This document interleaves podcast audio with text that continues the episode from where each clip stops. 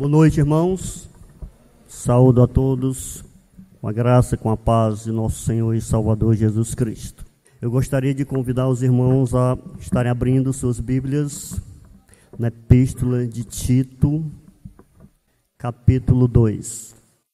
Tito, capítulo 2. Diz assim a palavra do Senhor: Tu, porém, fala o que convém a sã doutrina versículo 7. Torna-te pessoalmente padrão de boas obras. Em uma certa tarde chuvosa, um jovem descrente, ele procura um amigo cristão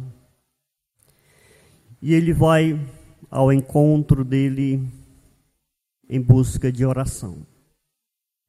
Aquele jovem se encontrava numa situação difícil, delicada, e ele vai até a casa de seu amigo para que ele orasse por ele. Ali seu amigo orou, aconselhou, falou de Cristo. Aquele jovem foi embora. Na semana seguinte, ele voltou. Aquele jovem havia, jovem havia cometido o mesmo pecado. Na verdade, para aquele jovem não se tratava de um pecado, afinal, para o mundo seria apenas mais um deslize. Mas ele voltou. Seu amigo então lhe aconselha, lhe exorta, e desta vez ele oferece um estudo de João para ele. Ele aceita de bom grado, após o estudo, seu amigo pergunta para ele: Tudo isso que você aprendeu, que você estudou, faz sentido para ti? Sim, faz todo sentido. E se você morresse hoje, você iria para o céu? Ele disse: Não. Eu não iria para o céu, eu iria para o inferno. Seu amigo então lhe pergunta: Isto não te incomoda? Sim. Mas eu ainda não estou pronto. Eu não quero dizer que eu aceito a Cristo nesse momento apenas para lhe satisfazer. Aquele jovem, ele foi sincero. Retorna para casa e próxima semana, o que é que acontece? Ele voltou novamente. Então ele disse: Olha, eu tenho algo para lhe contar. Eu aceitei a Cristo como meu Salvador. A partir dali, continua, continua os estudos, discipulado. Seu amigo apresenta aquele jovem para o seu pastor, eles começam a estudar aos sábados pela manhã.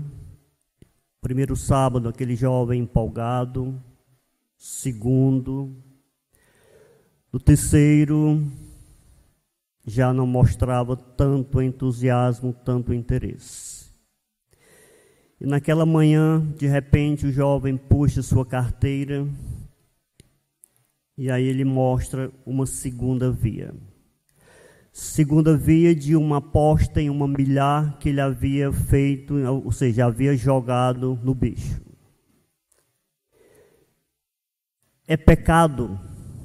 Apostar é pecado. Jogar. Era compreensível para um novo convertido. Espero que os irmãos não estejam com essa dúvida que ninguém esteja jogando aqui no, no bicho, tá bom? Mas foi a última vez que o jovem se encontrou com seu amigo com o pastor daquela igreja. Ele voltou para o mundão. Mas nós entendemos que aquele jovem ele foi sincero. Porque pior do que isso. São jovens, são homens, são mulheres, são crentes com práticas pecaminosas dentro da igreja. Porque isso adoece a igreja do Senhor. E nesta noite eu quero compartilhar com os meus irmãos, capítulo 2 da Epístola de Paulo a Tito. Para quem gosta de fazer as notações, o título da mensagem: Uma vida piedosa. Paulo escreve aos eleitos, portanto, às igrejas de Creta, e naquele contexto, a igreja estava doente.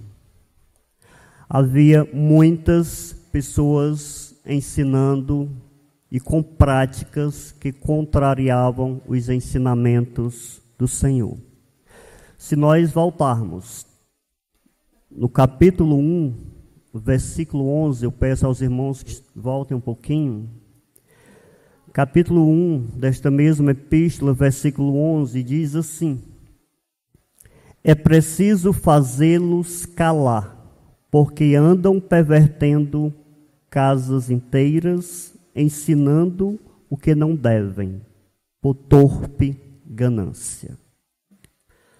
Paulo, ele constitui Tito como líder daquela igreja.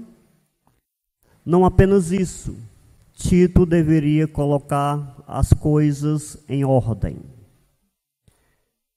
Tito, ele deveria começar levantando uma nova liderança naquela igreja a partir de homens tementes, homens piedosos.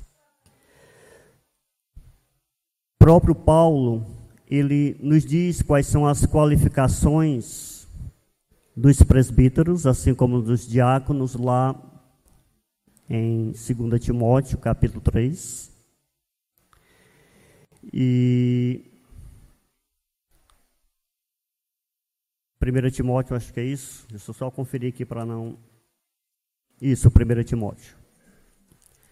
Mas ele também dá essas qualificações no versículo 2 da própria carta de título, só para nos lembrar.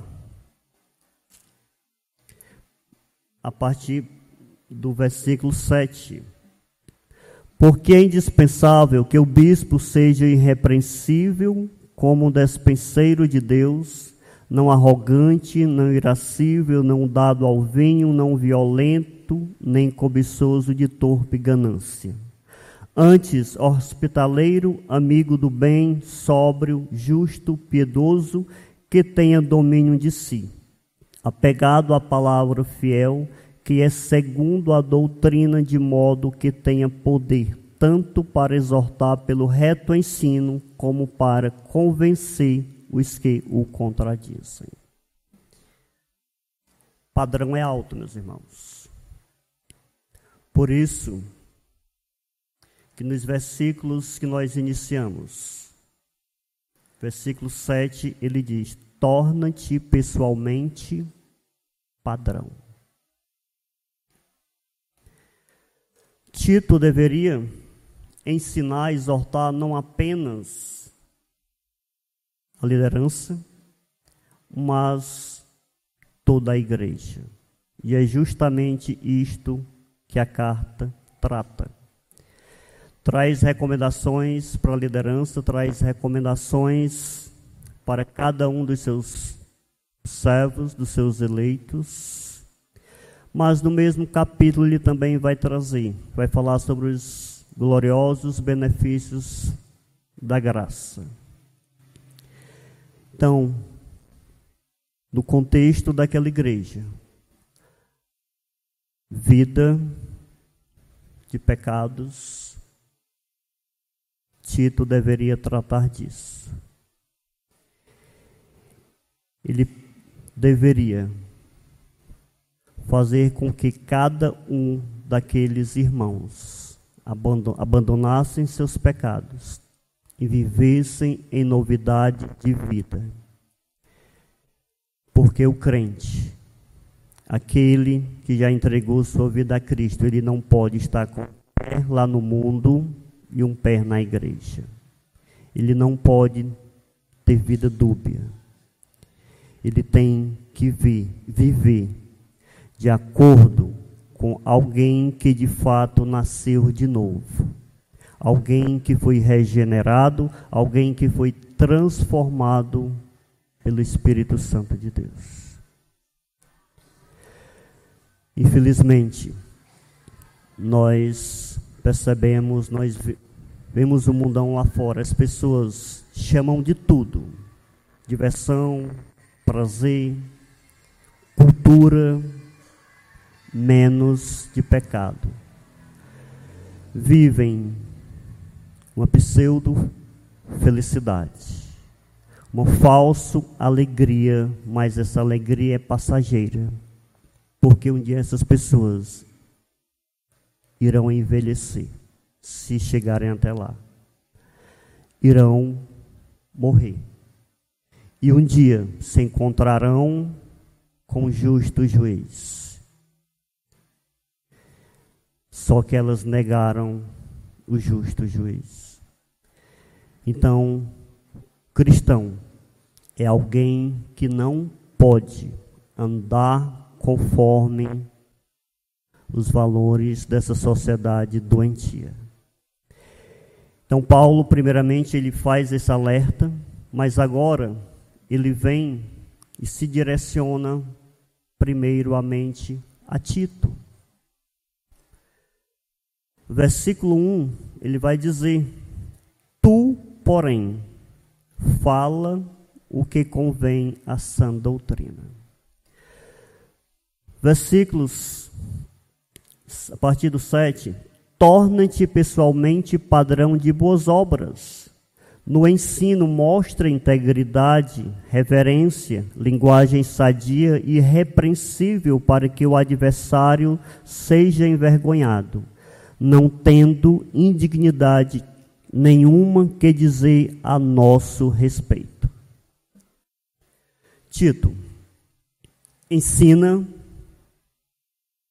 não de acordo com o teu saber, com o teu conhecimento, mas aquilo que Deus quer que você fale.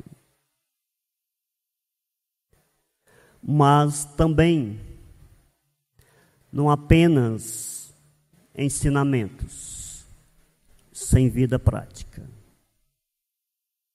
Torna-te padrão. Torna-te padrão de boas obras. Torna-te pessoalmente padrão de boas obras. Não adianta você pregar, não adianta você falar desse Deus gracioso, Deus justo, Deus que perdoa. Pregue com a sua vida. As pessoas elas têm que olhar para você e ver um reflexo de Cristo. Tito, mostra-te padrão de boas obras. Nós, enquanto cristãos, sabemos que as boas obras, elas não nos salvam. Mas o crente é alguém que deve praticar boas obras.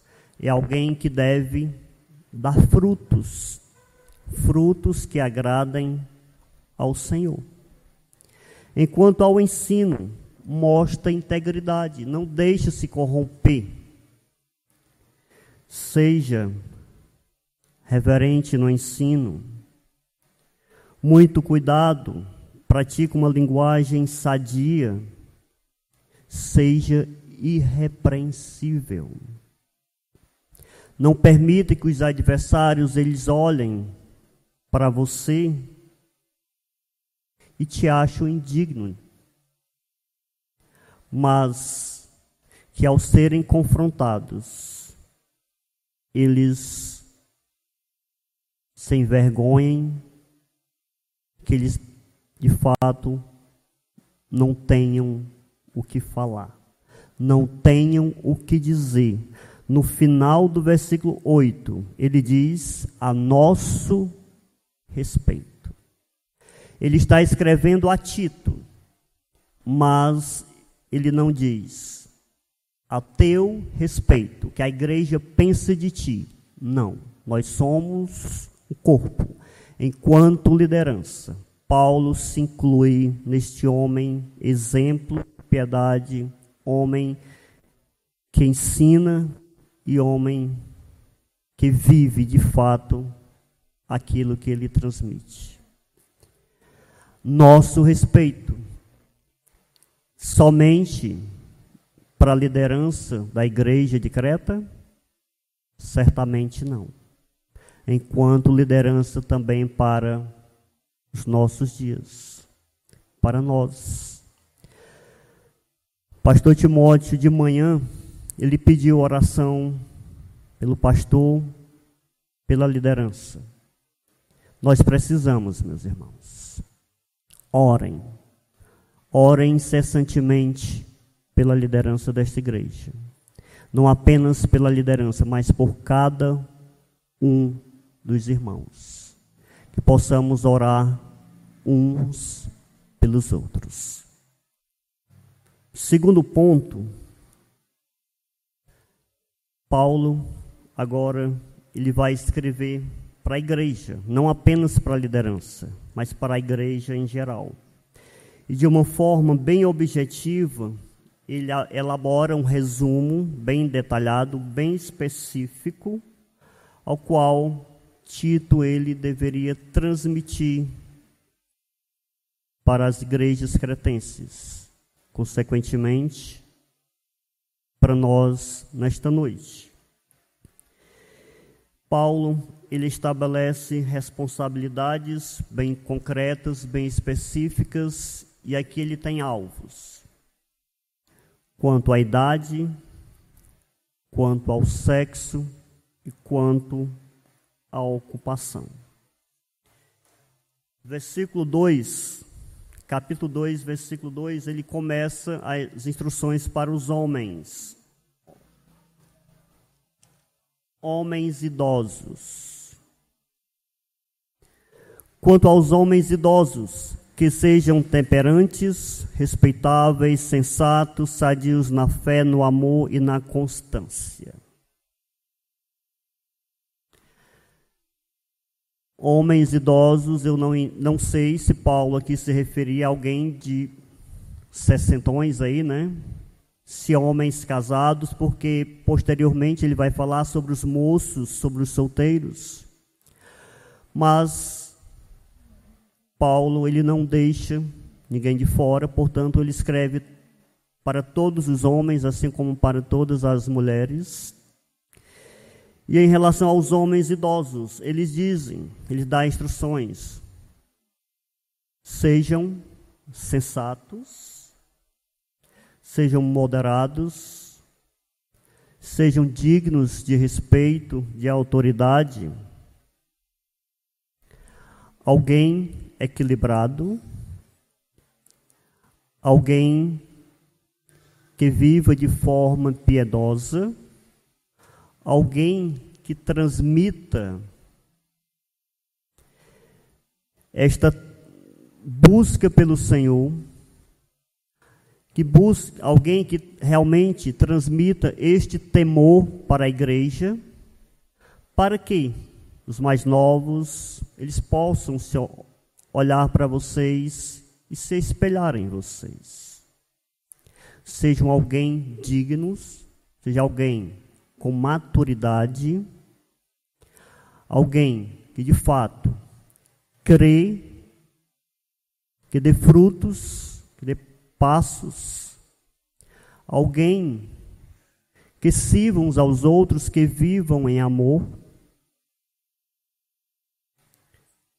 alguém perseverante, alguém que de fato viva com a convicção de que Cristo voltará. Um padrão também não diferente dos presbíteros, da liderança, mas um padrão para todo cristão.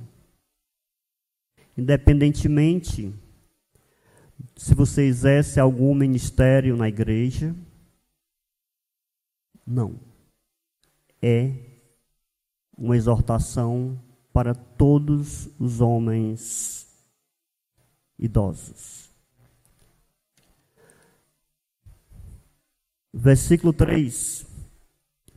Quanto às mulheres idosas, semelhantemente que sejam sérias em seu proceder, não caluniadoras, não escravizadas a muito vinho, sejam mestras do bem, a fim de instruírem jovens recém-casadas a amarem a seus maridos e a seus filhos, a serem sensatas, honestas, boas donas de casas, bondosas, sujeitas ao marido, para que a palavra de Deus não seja difamada.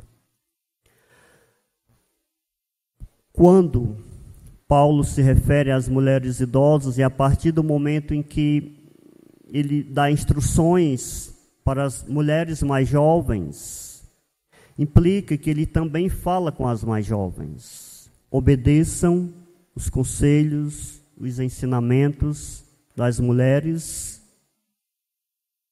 mais velhas.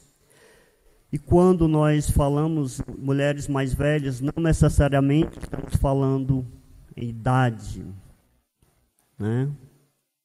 60, não porque nós temos pessoas com idade relativamente baixa, talvez com uma vida piedosa, uma vida de comunhão com Cristo mais relevante do que alguém que está 30, 40 anos na igreja. Isto é relativo. semelhante, semelhantemente, ou seja, a mesma exortação que Paulo faz para os homens, ele também fala para as mulheres. A mesma. Esperem com paciência. Só que Paulo aqui ele também inclui outros atributos quanto ao proceder. Comportem-se de maneira santa, não sejam caluniadoras, não se envolvam em fofocas. Paulo enfatiza que as mulheres mais velhas, elas devem ensinar as mais novas. Sejam mestras do bem sejam temperantes. Ensina as mais novas a cuidarem do lar, mas principalmente a cuidarem do seu coração e da sua mente, para que tenham uma vida piedosa. Mulheres mais jovens, escutem as mais velhas e quando Paulo está se referindo às mais jovens, ele não está se referindo apenas às solteiras, mas também às recém-casadas. Peçam ajuda. Escutem. Sigam os conselhos, porque elas têm muito a, nos, a vos ensinar.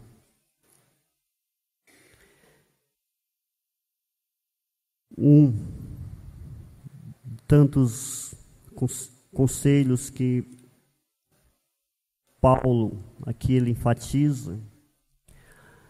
Mulheres, amem seus maridos, amem seus filhos. Paulo aqui em relação ao amor dos maridos não está se referindo àquela coisa romantizada Não esperem ganhar flores todos os dias, todos os finais de semana, talvez na data do aniversário e olhe lá, né? Mas se refere a um amor sacrificial. Vocês estão casando com pecadores. Portanto, é preciso renunciar. Não que o homem ele também não deva fazer isso. Mas especificamente nesse contexto. Mulheres, sejam sábias. Sejam submissas aos seus maridos. Nós sabemos, enquanto cristãos, que Deus constituiu o homem como autoridade do lar. Isto não quer dizer que a mulher vai ser simplesmente um capacho, fazer tudo. Não, você vai ter que fazer o que eu mandar. Não. Não é isso. Mas a mulher ela tem que entender que ela não é o cabeça, que ela é uma auxiliadora. Quanto à criação dos filhos, Provérbios 13, 24 vai dizer: O que retém a vara aborrece a seu filho, mas o que o ama, cedo o disciplina. Eu já ouvi de uma mãe. Seu filho tinha por volta de 11, 12 anos. E ela falou: Meu filho está na idade, fase que ele não pode receber um não. Não é isso que a palavra de Deus nos diz. Aquela mãe, ela teve problema com o seu filho. Portanto, quando a palavra de Deus diz: o que retém a vara aborrece seu filho, não está pedindo para espancar seu filho com um pedaço de pau, não. Está pedindo para exortá-lo, para discipliná-lo, para corrigi-lo. Então, enquanto mães, enquanto pais, que nós disciplinemos os nossos filhos. É fácil? Não. É difícil. Talvez você esteja se perguntando: ah, mas é verdade, é de fato que eu tenho que ser submissa ao marido. A palavra de Deus diz isso. No entanto, onde existe o amor e o desejo de glorificar a Deus, a obediência, ela não se torna algo penoso. Jovens,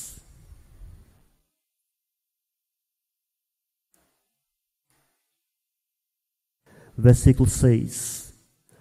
Quanto aos moços, de igual modo, exorto-os para que em todas as coisas sejam criteriosos. Só isso? Foi uma lista deste tamanho para os homens, para as mulheres e para os jovens.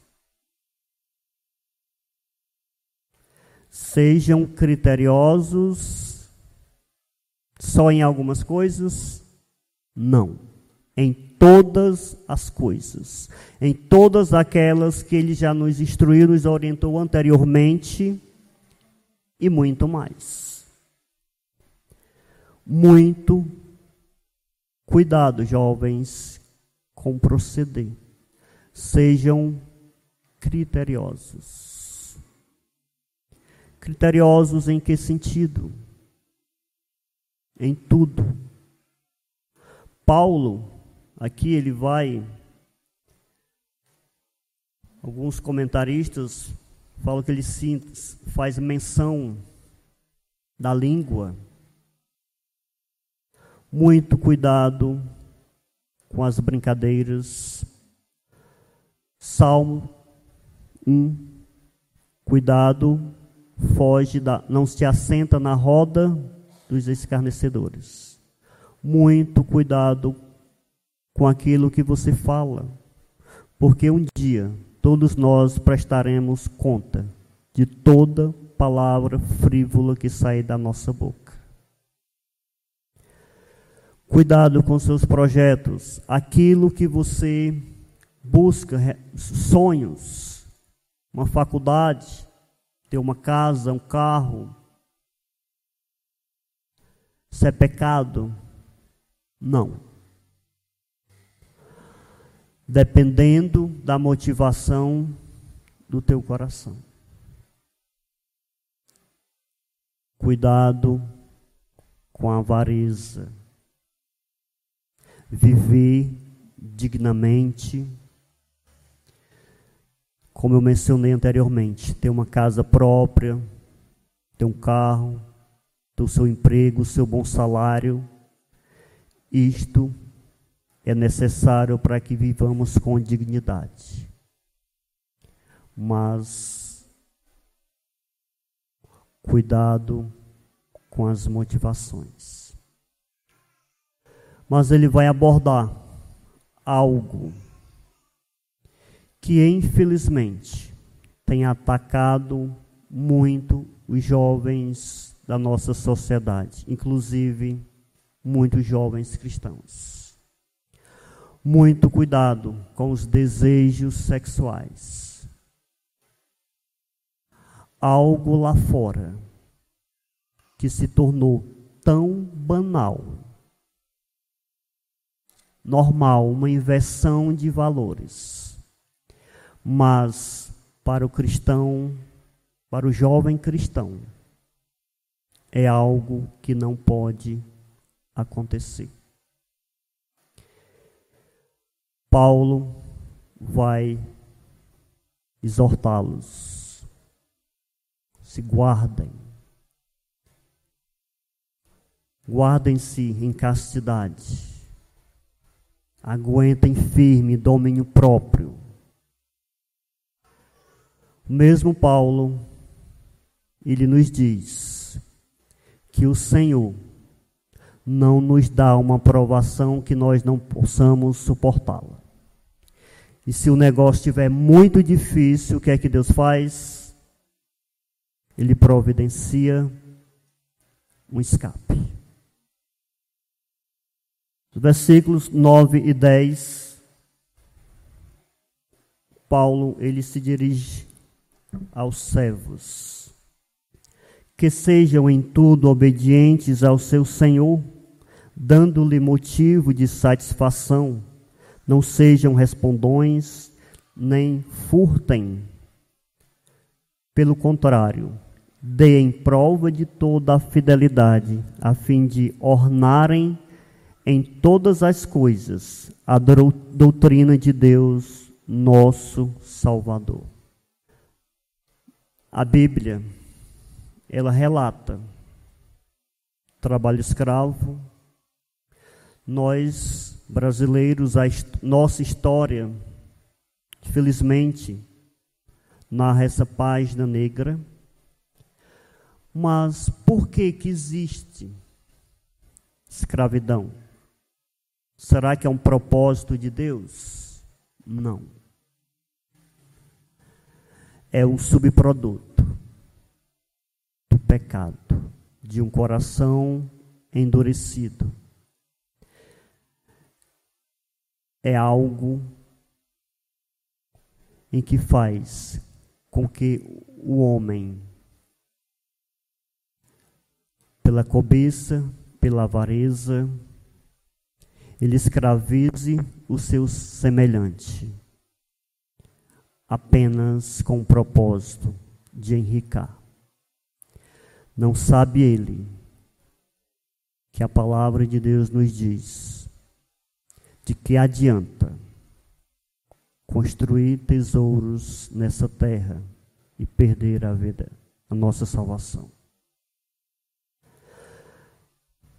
Paulo aqui ele exorta os servos, portanto, cristãos estão sendo escravizados a serem obedientes. Não que Paulo ele comungue com isto, que ele defenda o trabalho escravo, mas porque Paulo ele entende que doutrina e que prática devem andar juntos. Então, Paulo ele vai dizer para os irmãos: sejam obedientes apesar das circunstâncias.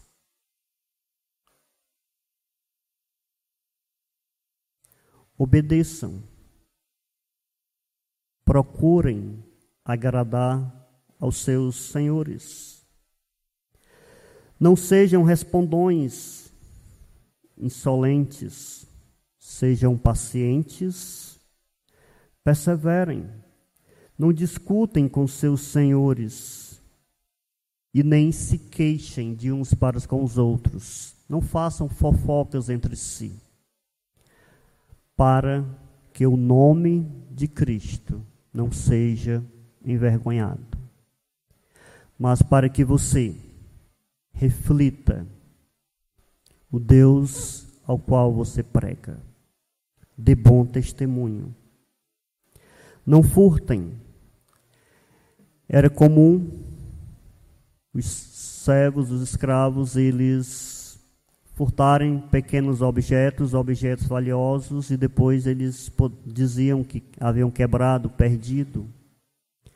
Mas não façam isso. Sejam honestos. Trazendo para os nossos dias, não há mais, mais trabalho escravo, pelos, pelo menos não deve haver. Mas, assim, uma relação de trabalho entre empregador e empregado, entre patrão e funcionário. Como temos agido no nosso trabalho? Nós sabemos que há pensamentos divergentes. Muitas vezes a gente se acha talvez injustiçado, como nós temos agido e reagido. Nesta noite, muitos de vocês que trabalham, outros são patrões. E uma coisa que não pode mudar é o nosso bom testemunho as pessoas com as quais nós trabalhamos, com, nós, com as quais nós convivemos, elas precisam enxergar Cristo através das nossas ações. É difícil, muito.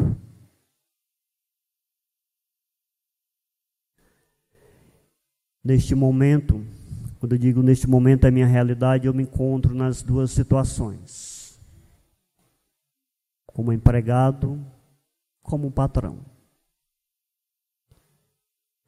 Já precisei pedir perdão à minha diretora na escola? Já. Já precisei pedir perdão à faxineira da minha escola? Já nós devemos nos policiar. Mas nós sabemos que nós somos regenerados, mas ainda enquanto nós estivermos aqui, nós lutaremos contra a velha natureza. Por isso devemos nos policiar para não cairmos. Que nós possamos dar esse bom testemunho, não apenas na igreja, diante dos irmãos, mas nos nossos lares, nos nossos trabalhos, onde quer que estejamos. Um dia desse eu compartilhei com jovens e eu compartilhar com a igreja. Certa vez eu estava na quadra dando aula para as meninas, educação física. E aí uma aluna chegou para mim e disse: Professor, posso lhe fazer uma pergunta? Claro, pode. Você é crente, né? Sou. Eu glória a ti, ó Pai, porque eu dei o um bom testemunho. Ela percebeu que eu sou crente. No entanto, finalzinho de 2022, eu estava sentado à mesa com um professor, com um colega, e aí ele disse: Leiva, tu é crente, né? Eu disse: Sou. É, eu te vi entrando na igreja.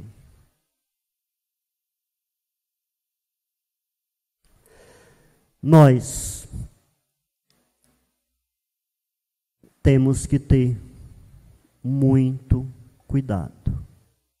Há dois anos, eu convivendo quase que diariamente com aquele professor na escola. Ele não sabia que eu era crente. Não precisamos colocar uma faixa aqui na testa, não. Nós temos que dar frutos de alguém que vive de forma piedosa. É fácil? Não. É muito difícil. O padrão ele é muito alto. Por que tudo isso? Porque há uma recompensa. Um dia nós iremos nos reencontrar com o nosso Pai Celestial. Um dia ele virá nos buscar. Então, a partir dos versículos 11 ao 14, Paulo ele vai falar sobre os gloriosos benefícios da graça salvadora de Cristo. Peço aos irmãos que acompanhem comigo. Portanto, a graça de Deus se manifestou salvadora a todos os homens, educando-nos para que, renegadas a impiedade e as paixões mundanas, vivamos no presente século sensata, justa e piedosamente, aguardando a bendita esperança e a manifestação da glória do nosso grande Deus e Salvador Cristo Jesus o qual a si mesmo se deu por todos, a fim de remir-nos de toda iniquidade e purificar para si mesmo um povo exclusivamente seu, zeloso de boas obras. Nesses poucos versículos, Paulo vai falar sobre a graça de Cristo, sobre o favor imerecido de Cristo. E a primeira coisa que a graça, ela, o seu primeiro impacto em relação aos pecadores é que ela nos redime. Versículo 11. A graça de Deus se manifestou salvadora a todos os homens. Deus, de fato, ele sempre foi gracioso com seu povo. No decorrer das Escrituras, nós podemos perceber claramente Deus agindo de forma graciosa para com seu povo. No entanto, aqui há uma evidência mais clara, mais sublime. Por quê?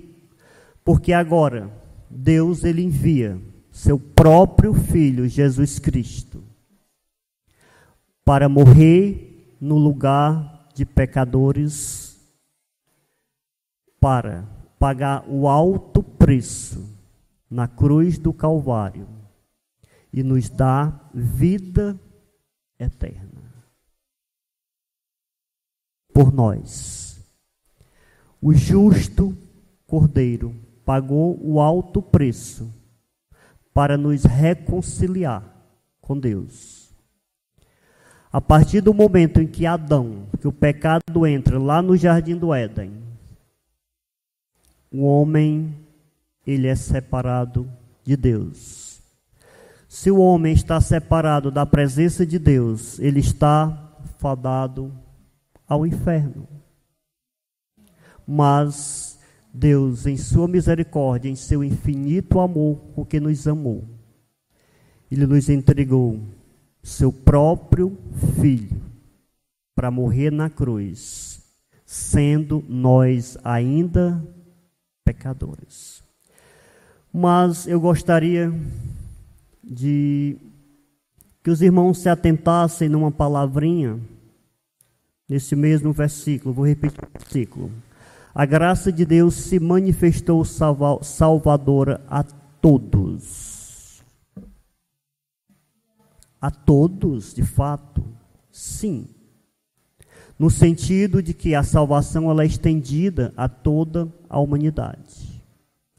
No entanto, eu peço os irmãos para voltar um pouquinho e abrir sua Bíblia em Romanos 5, versículo 15. Todavia, não é assim o dom gratuito a ofensa. Por quê? Se pela ofensa de um só morreram muitos, muito mais a graça de Deus e o dom pela graça de um só homem, Jesus Cristo, foram abundantes sobre muitos. A palavra de Deus, então, ela se contradiz de forma alguma. Quando fala, se manifestou a todos, a salvação se manifestou a todos, todos implica todo aquele que nele crê. Romanos não vai dizer todos, vai falar em muitos, muitos. Uma referência aos salvos, aqueles que de fato creram, entregaram ou que ainda virão a entregar sua vida a Jesus Cristo.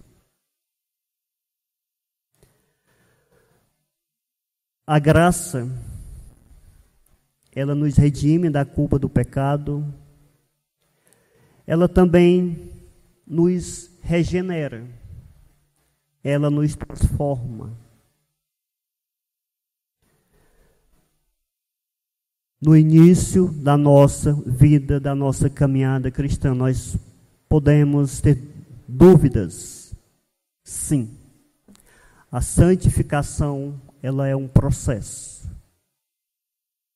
Quanto mais conhecemos de nós mesmos, quanto mais percebemos o nosso pecado e conhecemos um Deus Santo a quem nós servimos, um Deus Santo, Santo, Santo, o Senhor dos Senhores, o único Deus digno de toda honra, de toda glória. Nós caminhamos de forma que procuremos, procuramos agradar ao Senhor. O temor, ele é o princípio da sabedoria. Porém, o não temor, ele é o princípio da queda. Mas que bom que nós cremos que nós tememos a esse Deus. E que a cada dia nós possamos sermos regenerados. Que tudo aquilo que não é da vontade de Deus, nós possamos negar. E que nós possamos viver, pagar o preço, mas vivermos de acordo com Sua boa e perfeita vontade. É fácil? Não. Mas é possível. Vale a pena, porque nós teremos uma recompensa. Esse mesmo Cristo que um dia morreu na cruz do Calvário, esse Deus que já veio, ele voltou para a casa do Pai. Ele foi preparar nos lugar e ele voltará para buscar para ele mesmo. Promessa do próprio Cristo. Vivemos com a fé com a certeza de Cristo veio, de que Cristo morreu para nos salvar. E que esse mesmo Cristo, ele voltará e um dia nós nos encontraremos com ele.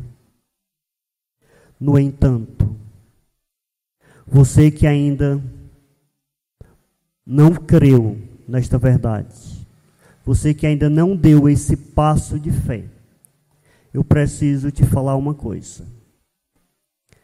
Cristo ele voltará, mas ele não voltará mais como Salvador. Ele voltará como justo juiz.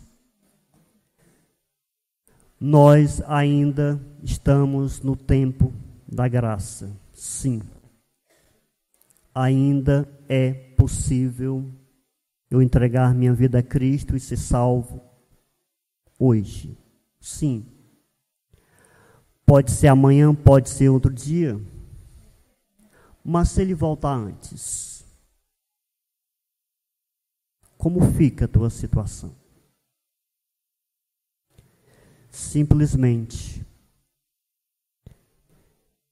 Cristo, ao sentar no seu trono, ele vai separar as ovelhas, os seus salvos dos cabritos, daqueles que o negaram. Mas para aqueles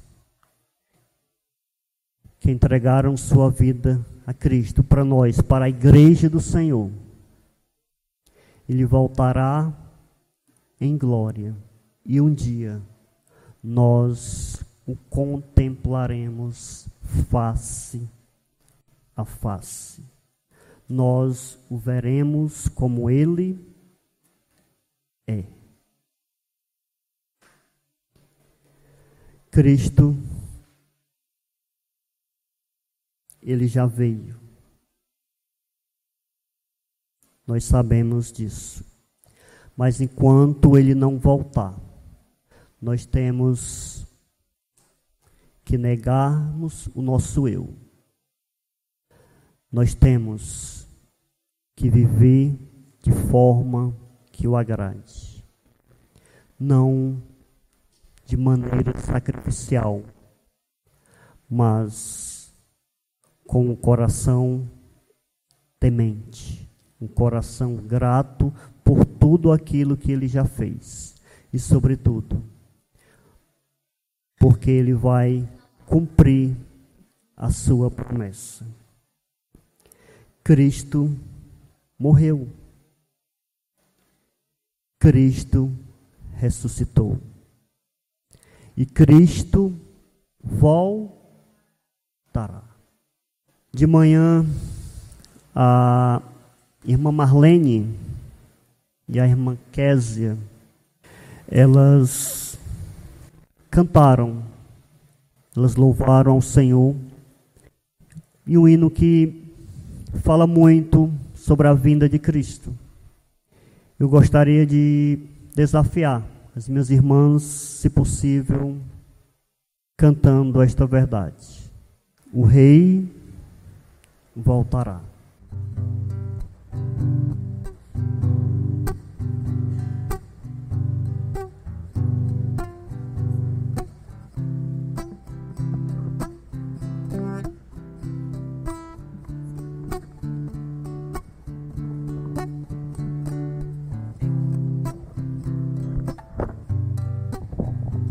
Noite, irmãos. Vamos meditar junto na letra desta música, porque nós esperamos a volta de Cristo a qualquer momento. Isso seria um dia de muita alegria, muito gozo, mas também um dia de tristeza para aqueles que não esperam. E você que está nesta noite nos visitando, que ainda não teve um encontro pessoal com Deus, então medite muito bem nesta letra, na letra desta música mercado está vazio, seu trabalho já parou.